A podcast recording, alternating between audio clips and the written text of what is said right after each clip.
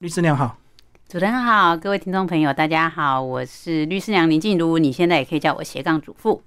好，那律师娘，这是你的第六本书吗？对，我的第六本书。这样有没有越写越快啊？呃，我的前五本书大概就是在三年之内写完的，三年之内出版的五本书，所以应该算是速度蛮快的。但是第六本书跟第五本书之间相隔了将近三年。就算是跟前面你看三年出五本，但是隔了三年才出第六本，所以中间大概发生了什么事？对，那个时候就是我呃怀了第二个小孩，是意外怀孕的，就是没有想到说会再生。对，因为我两个小孩差了九岁，嗯，啊，第一个小孩是意外有的，然后呃生完他之后，我可能没有心里那么准备好，说在现有的身份跟工作压力之下，然后要多再重新多一个妈妈的身份，那。那时候就得了产后忧郁症，所以我有两年的时间，其实工作的呃能力没有办法发挥的很好，所以其实有厂呃有出版社一直要来找我出书，但是拖着拖着就是弄很久，然后最后才呃三年后出版了我的第六本书《祖父的斜杠人生》。那时候家里也发生了一些事情啦，然后我爸爸大概在一年前呃过世了，所以在。呃，我担任妈妈，然后很疲惫，然后有工作压力的状况下，又遇到我爸爸，就是呃，算是临终之前生病了一段时间，所以对我来说，其实面对很多人生的一些挑战，就是包括照顾爸爸，然后要陪爸爸走人生的最后一段，然后又重新回到妈妈的身份，然后那时候刚好之前因为经营粉钻的关系，粉钻也是人数。快三十万，所以合作邀约那些都非常多，所以种种的压力之下，我其实没有去呃好好的去考量到说我到底能够承受多少压力跟时间，然后所以我觉得睡眠不足等等状况下，再加上荷尔蒙分泌的问题，所以那时候产后忧郁症其实状况并不轻，因为我有服了半年的药，嗯，就是忧郁症的药吃了半年。然后才慢慢让自己恢复到比较正常的状态。那那半年里，其实人的状况是非常糟的。然后甚至你要讲整个算是忧郁症的状况，其实大概有将近两年的时间，自己的状况都不是很好，精神会恍惚啊等等。对啊，那呃一直到大概一年前吧，我觉得就是小孩出生后两年多才恢复到一个以前能够嗯好好的工作，然后工作能力比较好的一个自己的状况。所以这段时间你小孩有自己带吗？小孩在最严重的时候，婆婆有发现我状况不好，所以婆婆有来帮我带。嗯，因为她来有时候来看孙子的时候，就发现我的精神状况呢不是很好。对，那观察一阵子的时候，他就觉得这样不行，好像不能一直下去，所以她就告诉我说：“小孩，我帮你带，你出去外面走走，然后看要看医生，然后或是要呃做你想做的事情，然后跟朋友出去吃饭，做什么都可以，但是你不要。”自己一直带小孩，因为你的状况不是很稳定。嗯，我们看别人忧郁症，有时候都会觉得说，怎么可能会人好好的突然得忧郁症？如果以我自己走过来，跟在这过程中接触到的一些未教的文章，或者跟我。的医生讨论，那也有接触到，我刚好身旁有朋友是智商心理师，所以其实他们会说，他比较像是一个光谱，就是他有轻到重，也就是说，一般人他遇到生活中的一些压力的时候，你其实很容易可能就会，哎，突然间心情不好，就然后心情低落，对，那那可能是程度比较轻的，所以我们有时候会说，哎，我有点忧郁，或这个人有点忧郁的状况，可是如果你要进入医学上或者医生所认定的忧郁症的话，那他可能就是程度是比较重，所以他并。不会说，呃，就是黑白两面，有忧郁症，没有忧郁症。其实，在忧郁的状况下，你有可能比较忧郁，很忧郁。但是，真的要进入被医生非常严重，嗯，判断的话，他们可能就会有一些呃判断标准，比如说，他会以恢复的状况，你三个月之内，你都还没有办法从你。发生的事件中恢复过来，对啊，比如说像前一阵子那个我们的那个铁路发生的太武河的事件，对啊，那有些人如果说那时候受到创伤，但是隔了三个月他还在做噩梦，那他可能就要进入一些专业的治疗。但是如果一开始前两个礼拜你都没有办法很稳定的会失眠怎样，然后有一些焦虑什么状态，那可能就是属于光谱上面比较轻的。所以我觉得说，呃，应该是要告诉大家说。呃，你都会觉得说，我是个非常乐观的人呐，我生活家庭很幸福啊，或者是你看身旁的人，比如说你的太太，你就觉得我太太也没有什么烦恼啊，就不用烦恼钱，我钱都赚给她，我们小孩也很健康啊，然后都没有什么大的状况啊，怎么可能会忧郁症？这样，那其实呢，他有时候是从身旁小小的事情累积起来，他可能呃一直觉得我在家里没有出去外面，然后会对自己的成长啊，或是没有见到世面啊，或者是呃都没有朋友这件事情有小小的忧郁，然后大的事情、小的事情这样全部累积起来，可能累积到一个程度的时候，他突然在那个状况就变成他回不来了。他在那个负面状况下，他没有办法靠一些出去走走啊，或者跟朋友聊天呐，靠这种状况回复过来，然后卡在那里，甚至越来越严重的时候，那他可能就需要专业的介入，比如说智商心理师，或者是身心科医生的药物来去治疗他。那通常这个时候呢，我们比较会说他是忧郁症，这样，嗯，对。可是他不会是一瞬之间说今天很开心，明天突然变成忧郁症，他通常都是会有一个过渡期的。所以你一开始自己有警觉吗？没有哎，我甚至很严重才被嗯才被家人那时候是刚开始是容易发脾气，然后容易情绪低落，然后家人也觉得说你可能就是忙啊，或者是就这阵子心情比较不好，所以我这我后来会回头去看，就是我开始有忧郁的症状，到最后被带去看医生，大概隔了将近一年，嗯嗯，在这一年的当中，就真的是生活过得很不好，工作能力低落，也常常跟家人吵架，特别是我老公，我那时候跟我两个，我们两个吵翻了，这样。就是会把气发在他身上。对，然后他也会觉得你莫名其妙，就觉得说不知道你在发什么脾气，这有什么好生气的啊？他有时候觉得我就是开玩笑讲一句话嘛，你怎么火气发那么大？对啊，就会突然就爆炸，就对。对对对，但他就觉得说好像突然间变了一个人，说你以前是蛮淡定的人啊，或是你以前蛮乐观的啊，现在怎么会这么多愁善感这样？所以其实这个都是累积的一个过程。对对，但是就呃医学上来说啦，他们其实如果你进入忧郁症的状况下的话，其实你在。神经传导啊，或一些你脑内的化学物质的分泌，其实是跟一般人不一样的。嗯嗯，对啊，像人家不会聊到什么多巴胺啊这些这样，对啊，比如说人家不是说运动会产生多巴胺，让你比较快乐，对啊，那可能生忧郁症病的人，他就是要分泌这个东西比较困难，甚至运动他也不会产生足够让他快乐的这个化学的物质，所以呃，后来我也会。呃，跟我的神经科医生聊，他都说那个就是传神经传导物质的一个异常，然后甚至很多时候，像我们这种有得过比较严重忧郁症的人，他其实不会百分之百在恢复到原来的状况。比如说，像有些人中风，那他可能就肢体就。呃，身体受损，对，可是受损之后，他可能因为复健，他恢复到很好。可是你发现他还是会有一点点的不一样，比如说他哪里会抽动啦，嗯，或者是说，哎，他哪里就是运作比较没有那么灵活。那我觉得那个生过像我们这种比较重，真的是去吃药很长一段时间的人，就有点像这样，他其实会有后遗症跟副作用的。就是像我自己而言，我觉得相对以前还没有生过病之前，我是比较容易陷入情绪低落。可是因为那时候没有注意到，所以我就一路让情绪一直往下滚，往下滚，往下滚。但现在我已经知道说，哎，我曾经过生过这样的病，就像你有高血压的人，你就会知道自己不要吃那么咸，对对不对啊？有痛风的人就知道自己不能喝高普林的东西。对，那我自己生过病的人，我就会觉得说我不要让自己再陷入负面的情绪里。所以一旦遇到不开心的事情，譬如说今天跟主持人主持人讲了一句一个话，让我觉得哎有点玻璃心，不太开心。嗯，那我走出这个。录音室的时候，我就会想说啊，去喝杯我喜欢喝的咖啡吧，或是我去那个中正纪念堂走走啦，然后把这个负面的情绪赶快让它疏解掉。哎，那我就不要带着这个情绪再过我第二天的生活，我就不会像以前一样一直累积，一直累积，一直累积。我现在有警觉，就对，爆掉了这样。嗯，对呀。所以你现在疏解的方式是什么？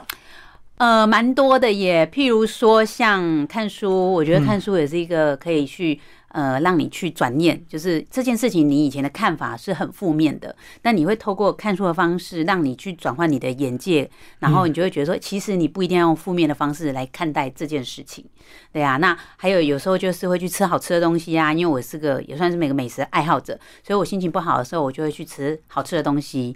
然后还有说小孩子很可爱，我可能就会跟小孩玩，对，就是去找每个人属于他自己可以抒发的方式不一样。那我大概就是会往这个里。个方向走，然后或者是出去外面走走，或者是跟姐妹淘约喝下午茶聊聊天，这样都是一种方式。看粉丝的私讯会不会让你的病情比较恶化？因为我知道你现在是很多女性的代表，很多人会找你谈心。其实我觉得我的生涯就是在这五本书跟我的第六本书，然后中间隔的这三年，还有我的呃忧郁症，其实有一个很大的转弯。早年前五本书几乎都是在心理励志、跟婚姻、跟两性的部分。对，那那时候的确，因为你写的是这样的内容，相对而言反馈给你的私讯的内容也都是跟这个相关的。对啊，对。大家就是会讲我的婚姻状况啊，我遇到什么呃人生很不开心的挫折啊，然后希望你可以开导他。那看这个东西就会看非常多。那我其实也不知道说我后面的忧郁症会不会跟我前面累积的这些东西，但我我我自己告诉自己说，哦，我可以，我可以，但其实我吸收了很多负面负面能量。对，我不知道是不是，或许没有，或许是。但是现在而言，以现状而言，因为我的生涯转了一个大弯，就是我往女力去走。对，所以现在的话，粉丝里面的粉丝团里面的文章几乎都是在讲跟斜杠创业、行销这些相关的东西。所以现在私讯问我的人。很多都是问我说：“你觉得我要创业做些什么呢？那你觉得我的粉丝团要取什么名字呢？为什么我的粉砖都没有人来按赞呢？”哎，那就就是相对而言，这些比较是负面情绪的东西，其实比例已经少非常多了。就是直接讨论所谓的技术层次，或者是你创业要投入的一些这个条件，或者是热情，对，就没有时间去烦恼这些。对，还有你，对对对，应该是说你人生生涯。重视的东西不一样。有一段时间你很重视，说我就要老公很疼我，老公每天在家里，老公要是个怎么怎样的老公，然后如果没有怎样，我们两个是不是心灵没有契合？然后我们是不是婚姻有危机了？怎么样样等等。但现在呢，我喜欢告诉女生说，你先把自己照顾好，让自己拥有一个很精彩的生活，然后老公就会觉得说，哦，你怎么每天都过得那么开心？你怎么每天都花样那么多？啊，不然你也约我去玩一玩呐？哎，突然你会发现说，你不要去着重在说，哦，为什么老公讲这么话，讲这话让你觉得不顺耳？那为什么老公不懂你心里在想什么？为什么老公让你很玻璃心、很不开心？你就不会把你的注意力都放在这些地方。像我身旁这些跟着我一起走，我叫做娘子军的女生呐，她们每天都想说。我要在卖什么新产品？对，我今天要来开一个 podcast 节目，然后我想要跟我哪个女性朋友一起直播，然后我们来卖什么？这样，对啊，然后讨论说为什么那个直播人会那么多？我们都变成话题是聊这个。嗯，那早期跟女生朋友就很容易聊说，哎，你知道我老公那天跟我说什么？你觉得他是不是因为怎样，所以这样？所以呢，我们两个是不是应该要去做个婚姻之上？对，就是变成你着重的东西不一样了。所以早期啊，如果主妇啊，这个闲闲在家回来，就会急着检查那个老公的西装 有没有味道，或是老公每天很晚回家，你就想说他在外面是不是有小三？对对对呀。然后现在都讲说，哇，我每天忙都快忙死了，晚上马上躺躺下去就。呼呼大睡了，想老公几点回来，我根本就不知道。所以这也是这个呃，女生还是要展现自己的这个某一方面的这个自信，跟你的一个这个人生的企图了。对对，就是所以你是因为走过这个忧郁症之后，才会更有想要去帮助更多这个曾经跟你一样的状态的这些妇女吧？对，我觉得在呃忧郁症的状态下，它有一个。特性就是说，你的情绪会变得特别敏感，敏感到你自己已经快无法承受了。有点像说，呃，我们有的有些人是不是吃海鲜会过敏？过敏。对，那你吃海鲜过敏的人，如果你吃了很大量的会让你过敏的海鲜，哇，那你可能会过敏到快要死掉。对对，那情绪过敏也是这样，就是当你承受了。的负面情绪根本就超过你能够承受的程度的时候，有些人就会走上轻生之路嘛。对，那所以呢，在这过程中，就是因为你你对某样。东西你都非常的放大它，比如说你觉得最近跟老公有点不和，你非常放大到说我们根本就可能要可能要离婚，或者是你跟小孩之间，你觉得小孩很吵，但是你情绪放大到说哦，我快被小孩逼疯了。嗯，所有的情绪你都把它从那个很像音量有没有？音量本来是那个二，你把它开到十，哇，根本就受不了，然后整个人就是觉得说紧绷到什么地步。可是相对而言，它有个好处，也让你很敏感的去感受你身旁的。每一件事情对你的意义，你会想说这个意义是什么？那个意义是什么？当你很钝的时候，其实你根本说哪有什么意义啊？就就是吃饭、上厕所啊，对啊。那你在感受的时候，我就会开始去思考，我现在在做的事情跟我的所有的人我关系，然后我为什么要做这些事？这些事情对我来说是快乐的吗？是我真正想做的事情吗？那早年其实比较像是依附在律师事务所里面，对啊，对啊，就是做很多律师事务所的行销，然后写很多法律的东西。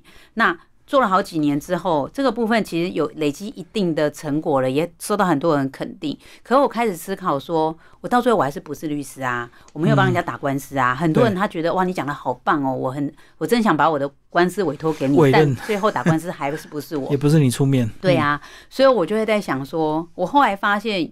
偶尔会有人问我一些说，哎，我也想要像你一样，就是经营粉砖什么，哎，我就去教人家说，那你可以怎么用，怎么弄？哎，我发现他也变成一个小网红，那他开始接业配，他告诉我他很开心。这个过程中，我觉得他好像完全是属于我自己，就是代表我自己的一个存在感，就是。我的确也给他东西，那个东西是是发自我自己给他的服务，对对，跟付出。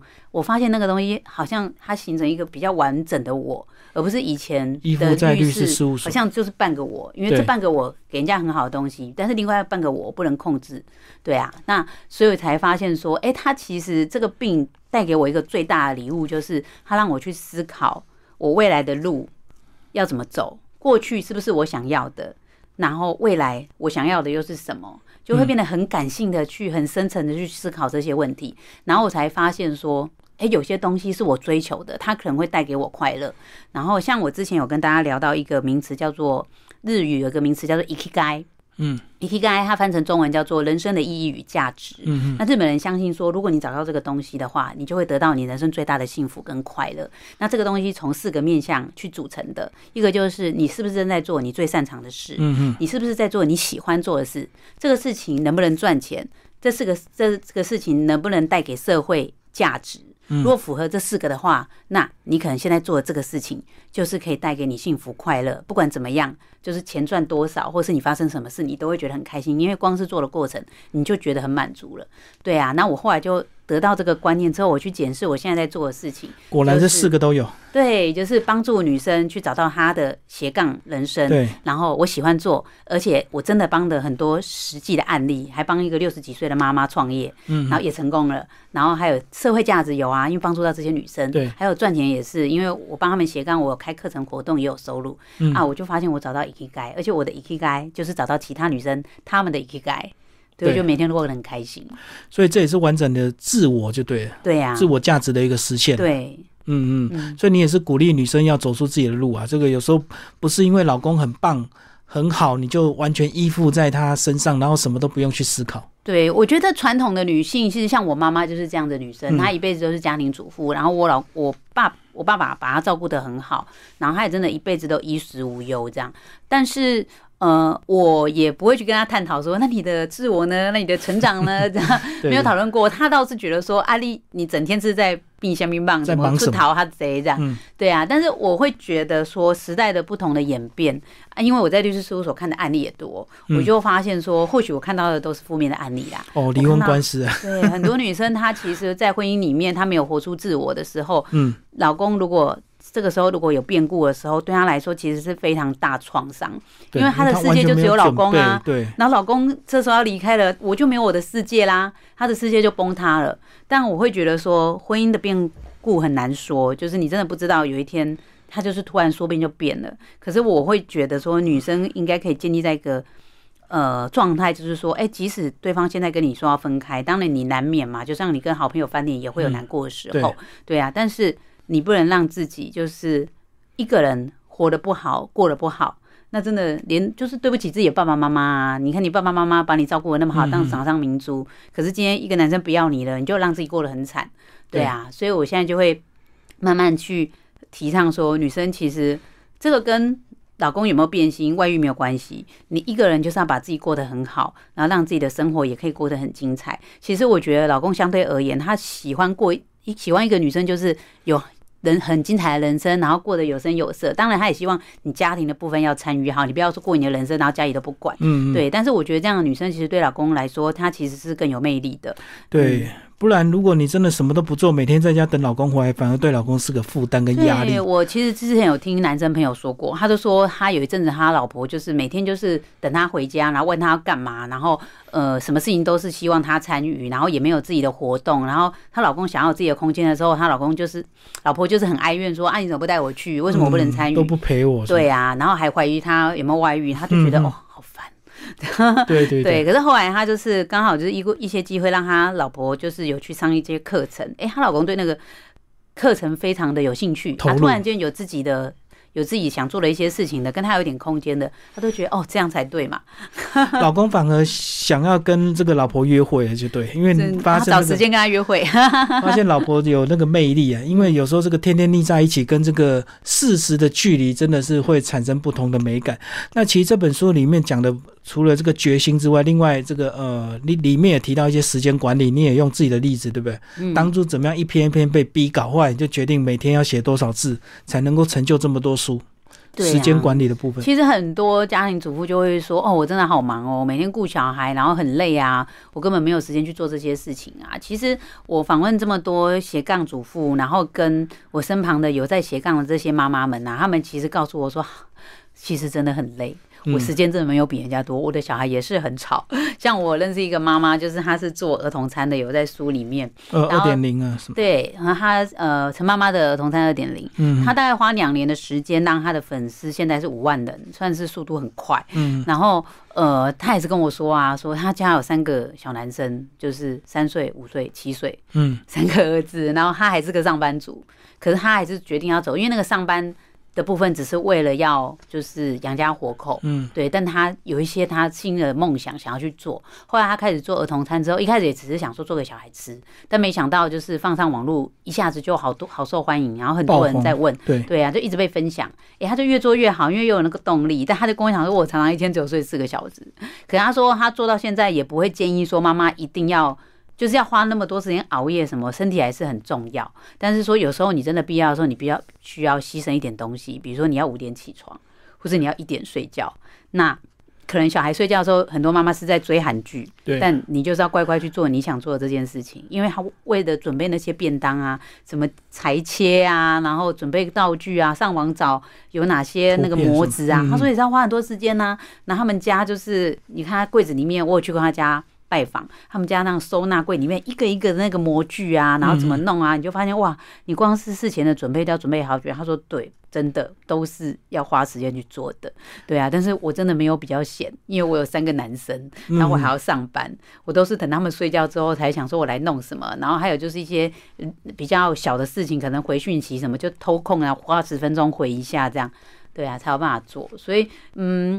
你要讲实，我觉得上天对每个人都是公平的，对时间都是公平的，绝对没有给别人比较多。我的时间也没有比较多，陈妈妈的时间也没有比较多，对啊。所以你会想说，那为什么你们可以做？我觉得我现在的确有占到一些便宜，就是因为做到某个程度了，资源更多，你可以对对对，你可以交出去。比如说，刚好我老公的助理就可以帮我做。嗯。可是真的，当年开始经营自媒体的时候，我真的就是说，早上起床弄小孩吃早餐，送小孩上学，然后开始在老公的事务所上班，一直到忙到晚上。十点多，小孩睡觉之后，才有办法开始想说，哎，我粉砖要写什么？然后如果要开始出书的时候，那两个月大概要两点睡觉，因为我就是想说，好，我每天写一篇，写三十天就写完了。对啊，那那一个月就真的要每天两点睡觉，或者是每天五点起床写。嗯，所以刚刚讲的所谓的这个时间管理，前提就是说这件事情一定要是你这个喜欢热爱的，然后，嗯，所以你才会这个愿意花更多的时间去投入另外一个兴趣或另外一个职业这样子。对呀，然后很多妈妈也跟我分享说，就是有在斜杠的妈妈，她就说没有平衡这件事，只有取舍。你到底要做这件事，要做那件事？你想要爽爽的去那个喝下午茶，还是要乖乖坐在那边好好写你的稿或拍你的影片？所以人家说时间用在哪，成就就在哪里啊。嗯，对，嗯，好。那后来这个娘子军的平台是怎么样开始运作的？那最开始其实蛮意外的，就是呃，早期都是写一些两性的文章，对，然后所以也被邀请去。呃，上讲座，然后去讨论一些两性的议题。嗯，那第一次有人请我去讲社群的部分，就是他觉得说，哎，我我分享这个。应该蛮有蛮多人想听的，因为那时候可能粉丝已经十几万了。嗯，然后我就第一次尝试去讲这个议题。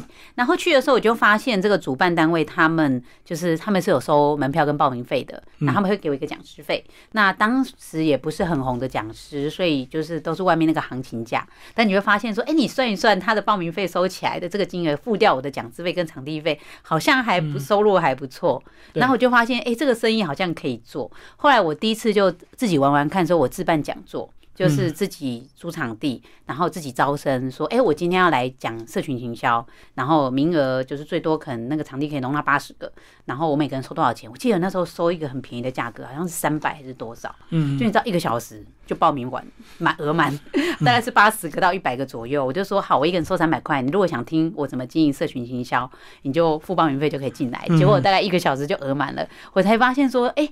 有些人他很对很有兴趣去上课了解这些东西，有这个需求。对，然后我接下来就开始试试看，说请别人来讲，因为我可以讲的就是那一套东西嘛。我懂，就需要更多讲师啊。对，那需要更多的内容，我请人家来教大家怎么上台，然后怎么去销售产品等等，结果发现哎都还蛮受欢迎的。然后我的社群，如果我在呃锁定这个。讲纲跟内容，还有讲师的部分，把它放在一个很适合妈妈上的内容的话，很多妈妈都会想要知道，说我我也想要有斜杠收入，然后我也想要能让自己增加一些技能，然后他们就会来上课。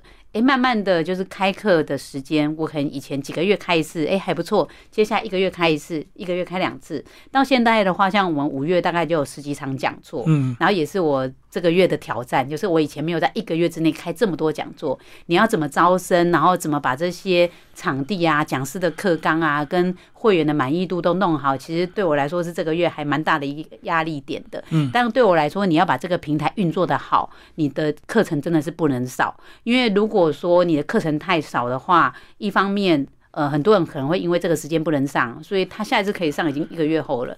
你没有给他一个很密集的上课的时候，他要做这个事情，他没那么容易做起来。嗯，就是你真的要一鼓作气，我上课，我运用，我执行，我有伙伴，然后我慢慢把我的粉砖经营起来。可是如果说我一个月上一次课，然后我上完课之后我又没有去做，等我下个月上课的时候，我上个月上的课我都忘记了。有几个月后，对，但我希望来上我课的人，他真的要去做，真的能够像我一样，就是在自媒体。或者是斜杠的部分有一个比较稳定的收入，而不是上完课然后觉得被激励的，但是一个月后他还是原来他。嗯嗯。可是你这样操作，不是无形中又跟所谓的很多这个商业培训公司会有一些这个呃大家 TA 的一些竞争啊？嗯。而且你的收费相对是比较平价一点的。对对对。但我的评价也不是为了说要销价竞争，因为我也是想到说妈妈刚开始出来外面。对，对他们其实其实外面这些什么行销的课，有的开到几万块都有。对啊，对啊，对啊。那呃，我就会想到说，我要找什么样的讲师合作，然后再扣掉场地费跟这些人事的成本，这个价格就是我是 cover 起来，而且我是有收入的，就是真真的都要去计算这样。所以找讲师的部分也要筛选一下，有的讲师他会。体谅说，我这边就是帮助妈妈，所以他也会给我比较低的讲师费，都有这样。那呃，我觉得最主要的差异化就是在于说，因为我自己也常常在外面上课，然后除了价格的差异之外，呃，你也会发现你去上课的时候有一个很重要就是同学，你的同学如果我去外面上课，我会遇到前面有个就是光头的业务员，后面有个就是宅男，然后臭臭的，然后 这边有一个就是会有各式各样。的人在上课，但你跟他根本就不可能跟他聊天。嗯，可是我的课里面都是妈妈，全部都是妈妈。你会发现，像我这两天刚开完一个用心视图教你找出你的斜杠力的呃这个课程，那妈妈们就私讯跟我分享说啊，我那天上完课之后，我就跟另外一个妈妈一起走路去做捷运，然后我们路上就聊到什么。这个就是娘子军的课程跟其他的课不一样的地方。你的同学都跟你的身份差不多，他们都是想要找出自己的斜杠跟副业的妈妈，我们可以互相。交换心得，我们可以加脸书好友，然后彼此鼓励。我不会觉得他很遥远。那他进步一点点的时候，我也会觉得我也可以进步一点点。可是如果你相处的都是十几万的网红，然后天王的的那个老师，然后身旁都是你真的不知道哪个行业来的超越还是什么，其实你很难觉得你做得到。对啊，那我觉得来娘子军上课的，其实他回课率是很高的。嗯嗯，他就是因为他在这里，他找到的是跟他一样，我们讲说有点像说同温层。对啊，像是同温层的人一起上课，你才不会觉得说格格不入，然后会有点担心说会不会等一下那个人就跟我推直销这样。而且大家程度差不多，这样子的执行起来的这个互助力啊，就会更强。对，还有对讲师来说的话，他其实一开始我在跟他讨论的时候，我就会跟他讲说，这些都是刚创业的妈妈，请你讲话要白话一点，他们可能不知道什么叫做 TA，不知道什么叫做很多关键字，也不知道什么叫做演算。所以呢，你要尽量白话一点，从头开始解释。那这样子的话，其实讲。师也不会说，哎，程度不一，他不知道怎么讲，他就会讲在这个水平上，然后妈妈也可以比较容易懂。所以娘子军的课程其实跟外面一般你就要去上的课程，就是有几个是同班不同，老师不同，还有你的课纲也是不同的，它都是为妈妈量身定做的。所以它都是以单次授课为主嘛。我目前的话，大部分的课都是单次授课，那偶尔会有出现系列课。那未来我也有打算说，我觉得其实并不需要所有的课都是娘子军自己来开，我也是在找有点像类似代理的性质，就是他们长期本身就有在办课了，然后我没有办法找到属性比较相同的，让妈妈们进去这个培训系统。譬如说，像我最近在找的是有类似美业的。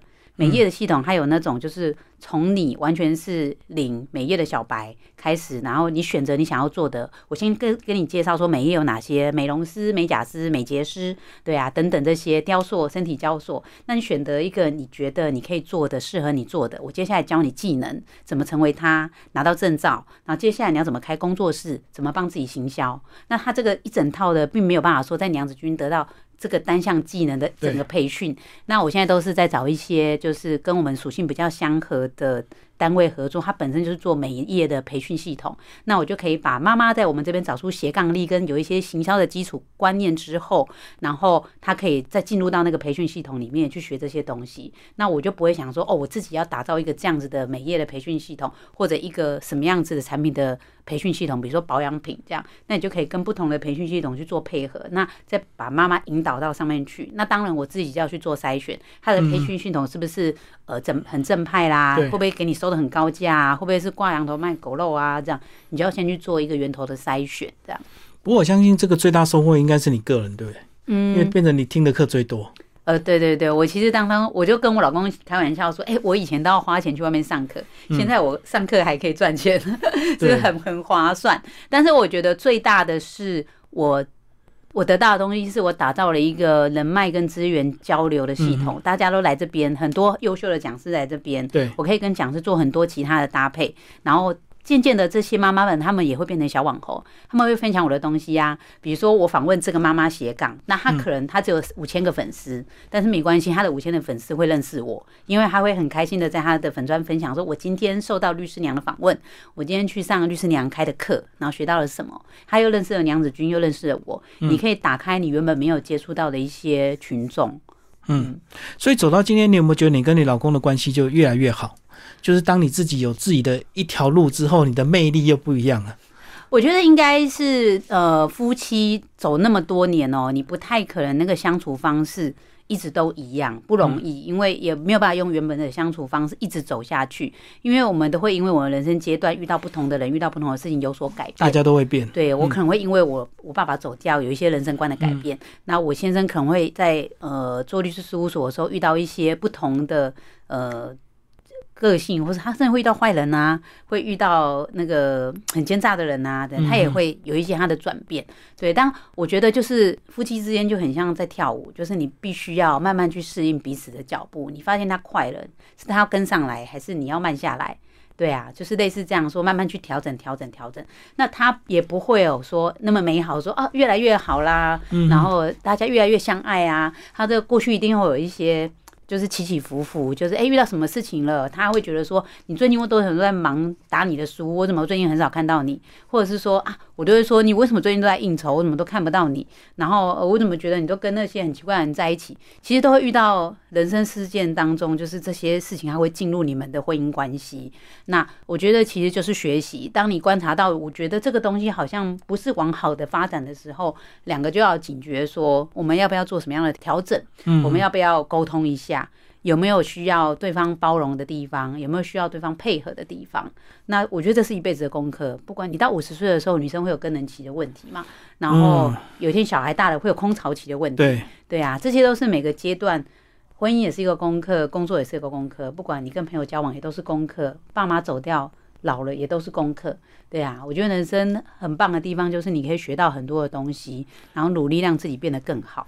所以等于随时都要动态调整，就对，永远都没有一个所谓的最好的模式啊。对对对，但是我觉得有一个事情就是很重要，说你都要相信，说只要你努力，都有办法让自己变得更好。有一本书叫做《心态制胜》。它也卖的蛮好的，《心态制胜》这本书里面就把人分为两种，一个是固定型心态，一个是成长型心态。那固定型态就是觉得你就会觉得遇到事情就说啊，我怎么这么倒霉遇到这件事情？然后成长型心态的人在遇到事情就说哇，我居然遇到这个事情，我有机会学习成长了，太棒了。对，就是所以呢，我觉得也是这样子。我当遇到说。诶，老公最近的状况我不是很开心，或者我们两个吵了一个大架的时候，你就是要把他用成长型心态去解读他。那以我老公而言也是啊，他也可以去解读说，哦，老婆你都不在家好好的顾小孩，然后今天早上也不帮他做早餐，你就去经营你自己嘛。嗯，但他也可以换一个心态说，哎。不错，老婆现在在成长了，那我也要成长，我们两个都要更好，我可不要输给他，对啊，这样其实也是很好。像我老公，呃，前几年去念那个呃正大的。呃，法律在职专班也交了很多很棒的朋友啊。他把朋友带回家里的时候，我也觉得哇，这些朋友好厉害哦。你就交到很多很厉害的朋友，然后会跟你讲很多观念，讲那个美国的债券怎么样啊，投资日本不动产。那以前我们两个人在一起的时候，真的眼界就是这么窄，每天讲个案，对啊，每天在讨论。我们早年每天那边讲个案啊，然后我小姑听到说哇。你们的夫妻的话题好无聊。对啊，每天就想老想怎么样帮你的这个委托方这个打赢官司这样。对啊，然后我我们现在就会这样，我就会回家跟他讲说，哎，我今天遇到一个那个主持人，他跟我讲了一个什么商业模式，你你觉得可不可行？那我老公可能就回来说，哎，我今天我同学跟我讲说，那个美国债券啊，怎么样怎么样？嗯，我们的话题就变得非常的多元，非常的广。那我觉得就是这个部分，就是你要有成长型性再去开放，说，哎，你不要觉得老婆在外面跑，你就。觉得很怕他跑掉，然后认识什么小王，那也不要因为老公就是在外面就是喝酒，你就觉得说哦，那你你会不会去上酒家什么？以前我也会这样啊，都觉得说哦，你晚上是不是去什么乱七八糟的地方？对啊，那现在我都会觉得说，哎，你要照顾好自己的身体，然后我会相信他说，就是你知道你是有家庭的人，对啊，那你是什么事情要放弃，那什么你自己要做好，对啊，然后但是我也会做好我自己说。呃，我不会说哦，那你你你你在外面怎么乱七八糟，我也没办法，因为我没有自主的能力，我也会让自己成为一个独立的人，所以彼此呢，就是我们。没有对方，我们也可以很好。但是我们有了对方，可以让彼此的生活过得更好。所以这本书讲的所谓的斜杠人生，并不是这个单纯指的是创业或者是什么工作的部分。其实连家庭关系或者是夫妻之间的经营，也算是人生需要去呃斜杠的一个部分。对，它其实是非常息息相关。要不然一定会影响到你的这个。对，因为我很多主妇要开始斜杠的时候，他都会跟我聊到说。呃，我想要开始斜杠了，可是我老公就跟我讲说，你在忙什么？你干嘛不把小孩顾好？你一个月赚多少钱？你跟我讲五千块，那五千块我给你，给你，你不要赚，你不要出去弄这些无为不为这样，对吧？对呀，很多大男人都会这样。嗯，他会用那个赚多少人来评价呃主妇斜杠这件事情。可是很多无形的报酬不是金钱，对不对？就是个人的成就感啊、喜悦啊，或是你的成长，或是你长了见识啊，这些那都不是金钱能够衡量的。所以女生要进步，其实男生也要进步了。男生也不能因为女生开始这个看了这本书开始积极斜杠之后，就跑来骂我们的律师娘说：“你为什么教我老婆？真的，我每天到处乱跑。”所以男生自己也要长进，就对呀。像我也是有一些那个娘子军就来跟我讲说：“哦，你知道我跟我老公说我今天要去律师娘那边，他就说你去律师娘那边干嘛？你想干嘛？”老公受不了。对啊，有些老公也会怕。对呀，好像有些老公会怕老婆太聪明，对，或者是钱赚多，那老有些男生就没有成就感，或者是就觉得没有尊严。可是我真的觉得男生你自己要有自信，就是你不要觉得说哦，老婆很聪明就会怎么样，这样你你自己很厉害，你就觉你要觉得说我永远都有办法比老婆更厉害，就是你成长到八十分，我是有办法成长到九十分，所以我永远都不怕你成长。嗯嗯。所以这也是这个男女生因为先天的不同，才会造成说为什么这么多女生她适合走这样的一个斜杠人生，因为她本来就是角色要转换的非常多，也非常的快嘛。那男生可能只要好好工作，努力赚钱就好了。对呀，对呀。但是我觉得慢慢也会改变，因为像呃我身旁这些本来是全职妈妈或是主妇的人，他后来自己开始斜杠，然后。做出一些成果，也让自己变得很开心的之后，其实先先生反而会支持他，所以有时候他要出去外面上课或活动的时候，先生就会帮忙顾小孩，因为他就想说好，那你去做你想做的事情。那这件事情可能不是你出去外面可以赚两千块回来，说我帮你顾小孩，他可能出去外面说我带个活动，虽然是义务的，对，可是我帮助到很多人，那现在也可以去接受这件事情，说好，那我顾小孩，你去玩开心点吧。嗯嗯，所以你现在课程资讯都是透过你个人本专，还是有另外再成立一个梁子君的一个平台？我目前有在建一个官网，那在官网建设好之前的话，目前还有一个经营的蛮不错的是，我有一个赖的社群，赖的社群是赖一个新呃，开发出来的功能，它跟我们一般认知的群组不太一样。群组是封闭的，然后上限是五百个人。对。但是社群的话，它的人数上限是五千个人。那但是而且这个社群呢，如果你功能有开启的话，你可以在赖的搜寻列上面直接被搜寻到。也就是说，比如说我今天我们的赖社群叫做娘子军创业行销的成长社群。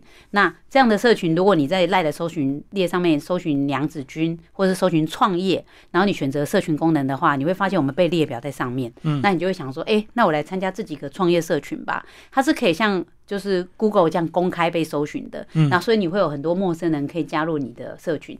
那我自己目前在经营这个。娘子军的创业行销社群，呃，还不错，里面有两千多个人，而且管理的状况也不错，大家不会在里面随便打广告啊，或者是吵架啦什么，里面的人都蛮理性的，而且只要有人提出问题，比如说我怎么 IG 都没有人来按赞，有人就跟你讲说 IG 很重要的是 Hashtag，然后或者是有人说，哎，为什么我 FB 最近触及那么差？他们就说 FB 最近改演算喽，大家就会互相去讨论这些跟呃社群啊，或者是行销创业相关的问题，或者有人说，哎，从香港会。款到台湾要几天？哎，马上就有人出来。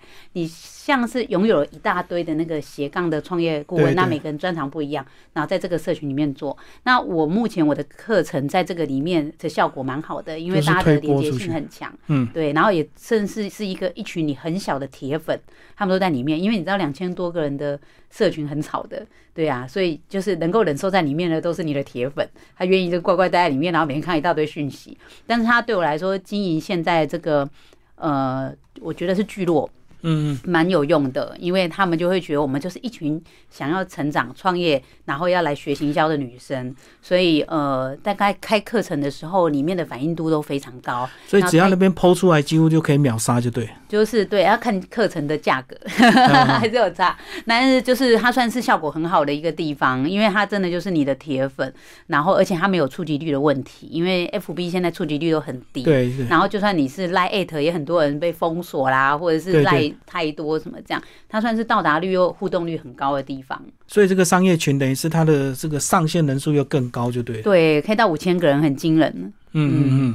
好，今天非常谢谢我们律师娘为大家介绍他的祖父的斜杠人生，然后这本书呃推荐给我们这很多妈妈，如果你想要走出不一样的人生，其实里面有很多例子，里面也访问了非常多的这个呃斜杠妈妈，对不对？嗯嗯。好，今天非常谢谢律师娘林静茹，谢谢。